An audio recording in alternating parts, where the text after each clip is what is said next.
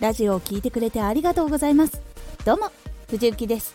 毎日16時と19時に声優だった経験を生かして初心者でも発信上級者になれる情報を発信しています。さて今回はプロフィール文の各ポイント。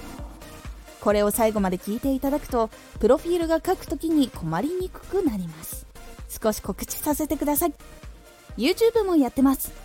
YouTube ではラジオ収録で使っているスマホにもつなげられるオーディオインターフェースヤマハ AG03 の紹介動画などラジオでは伝えにくい細かいところをレビューしています。どんなものなのか価格はいくらくらいなのかを気になる方は動画をチェックしてみてください。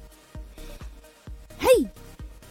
自分がどんな人間なのか言葉にするときに私は何もできない人間ではないかと自信がなく自分の特技を人に話すことがすごく苦手でした。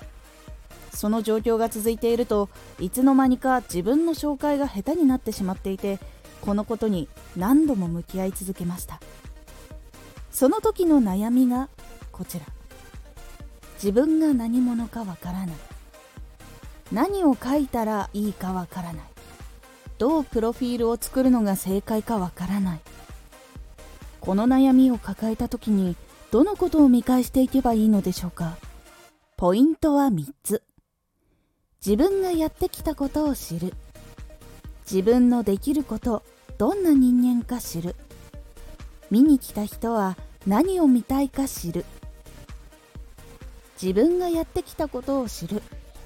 今まで一番時間を使ってきたこと自分が大好きなこと自分の仕事を思い浮かべてみてください。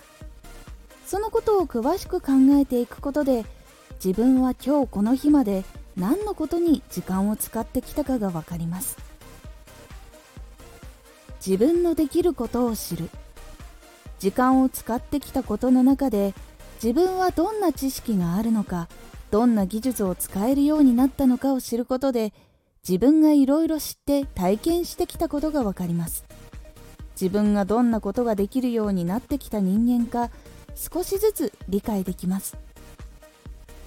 見に来た人は何を見たいか知る。最後プロフィールを見る人はどんなことを発信するチャンネルの人なのかを見に来ます。分かりやすい肩書きやキャッチコピーなどがあるといいです。その上でどんなことを発信していく人なのかを書くことでフォローしやすくなります。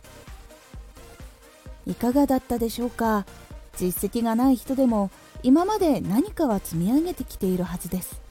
そしてこれから目指しているものがあればそのことについて詳しくなっていくことも大事です。将来の自分の夢と将来が楽しみになるようなプロフィールがあると応援のためにフォローしてくれることもあるので試してみてください。今回のおすすめラジオ。アイコンの決め方。アイコンをどうやって決めたらいいかわからない時どこを気をつければいいかをお伝えしています。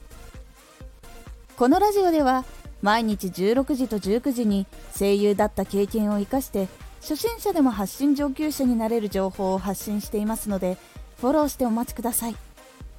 次のラジオは一目でわかるアカウント名の付け方です。こちらはアカウント名を決めるときに気をつけることをお伝えしています。ぜひお楽しみに。Twitter もやってます。Twitter では活動している中で気がついたことや役に立ったことをお伝えしています。ぜひこちらもチェックしてみてね。